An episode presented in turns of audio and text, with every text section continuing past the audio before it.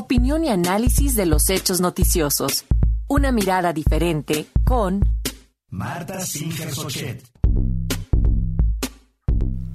Así es, y este lunes contamos con la colaboración de la doctora Marta Singer y ella nos va a hablar justamente de este proceso con miras al 2024. ¿Cómo está, doctora? Bienvenida.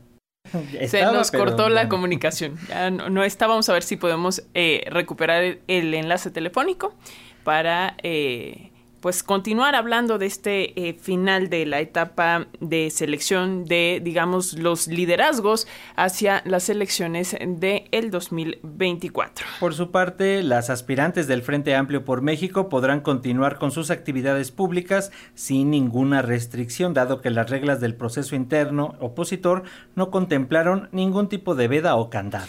Por lo tanto, las aspirantes del Frente, la panista Xochitl Galvez y la priista Beatriz Paredes podrán mantener sus actividades públicas de cara al resultado de la encuesta interna de la oposición que se conocerá el 3 de septiembre próximo. Y bueno, vamos con la doctora Marta Singer. Estamos restableciendo la comunicación. Nos va a hablar acerca de este proceso con miras al 2024. Doctora, buen día. ¿Qué tal? Muy buenos días a todas, a todos. Eh, pues ya estamos en esa recta final de este extrañísimo proceso eh, en donde eh, pues los partidos políticos se están reorganizando y están decidiendo eh, sus candidaturas a la elección presidencial del 2024 más allá de que en cada uno de ellos hayan tenido que inventar procesos inéditos por una parte pues todos lo sabemos el liderazgo de la 4T, quien tomará, según el presidente de la República, la batuta, y por el otro lado, eh, quien habrá de eh, conducir a el destino del frente eh, de la oposición. varios, varias lecciones se pueden sacar de este extraño proceso. La más inmediata y evidente, que urge una reforma electoral que cese este impedimento de las personas por eh, participar en la vida política de manera abierta y directa y que eh, permita que eh, todas y todos puedan ocupar el micrófono, ocupar la escena política, hacer campañas, hacer política de manera abierta y frontal y no tengan que esconderse para hacerlo, ni inventar también, inventar al mismo tiempo mecanismos para darle la vuelta a lo que la ley prohíbe. Necesitamos, urge una reforma electoral, no solamente porque la, la, eh, que está vigente está llena de problemas, sino porque la realidad a todas luces no cabe en esa ley que había estado hecha para tres fuerzas políticas que hoy ya no existen en nuestro país. Por otro lado, eh, una segunda eh, evidencia es que este proceso eh, ha dado como resultado, según lo que marcan ya las encuestas públicas, las encuestas eh, que tradicionalmente hacen sondeos de opinión en nuestro país, es eh, un proceso que confrontará puestos principales a tres mujeres para decidir rumbo del país y finalmente serán solamente dos. Y eso también es algo inédito, que las mujeres estén ocupando el primer lugar de la atención, que sean eh, quienes encabezan los liderazgos, ya sea de la continuidad o de la oposición, es también sin lugar a dudas una novedad que cabe señalar también es producto de estos procesos eh, sociales, estos, estas exigencias sociales, movilizaciones, reclamos que han estado presentes en México y por supuesto en otras partes del mundo, exigiendo que eh, las mujeres dejen de estar excluidas de la vida política.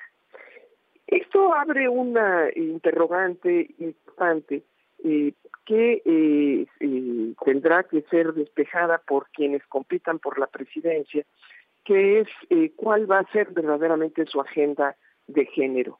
Hasta hoy, hasta hoy no la conocemos. En ninguno de los casos eh, eh, hay respuestas concretas a los reclamos que han estado presentes en esas movilizaciones y que han abierto el camino y han apurado el camino para reconocer que las mujeres deben, pueden y es de esperarse estén en los principales espacios de decisión en nuestro país.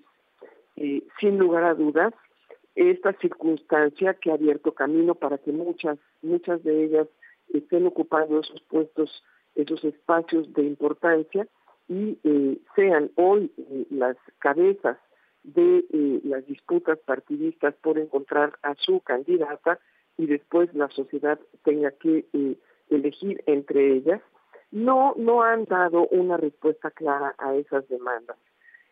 Simple y llanamente corren sus campañas corren sus discursos, corren sus carreras eh, eh, políticas de manera paralela a eh, los reclamos frente a las violencias de género, frente a las desapariciones, frente a los reclamos de cientos de personas que exigen establecer crímenes que continúan en aumento día con día.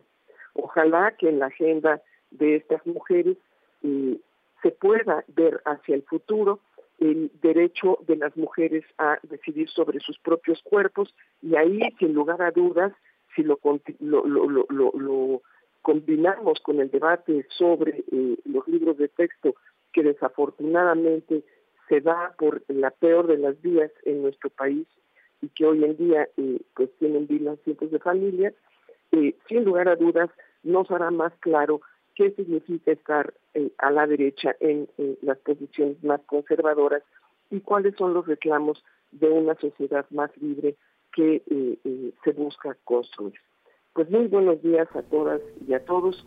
Serán de decisiones y muy pronto tendremos hacia adelante un, un, un, periodo en donde quién sabe cómo van a hacer política quienes ganen las encuestas de sus militancias para eh, iniciar la carrera, eh, eh, pues en espera de que se dé el banderazo donde puedan efectivamente decir que compiten como candidatas para ganar la presidencia.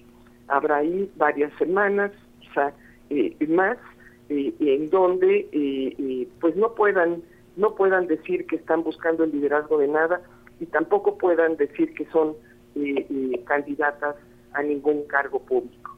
Entonces, bueno, pues a ver qué, qué sigue en las siguientes semanas, cómo van a darle la vuelta a la ley. Ese verdaderamente es un acertijo pues donde podemos empezar a generar apuestas. Buenos días. Muy buen día, muchísimas eh, gracias eh, por su comentario, doctora, y nos escuchamos muy pronto.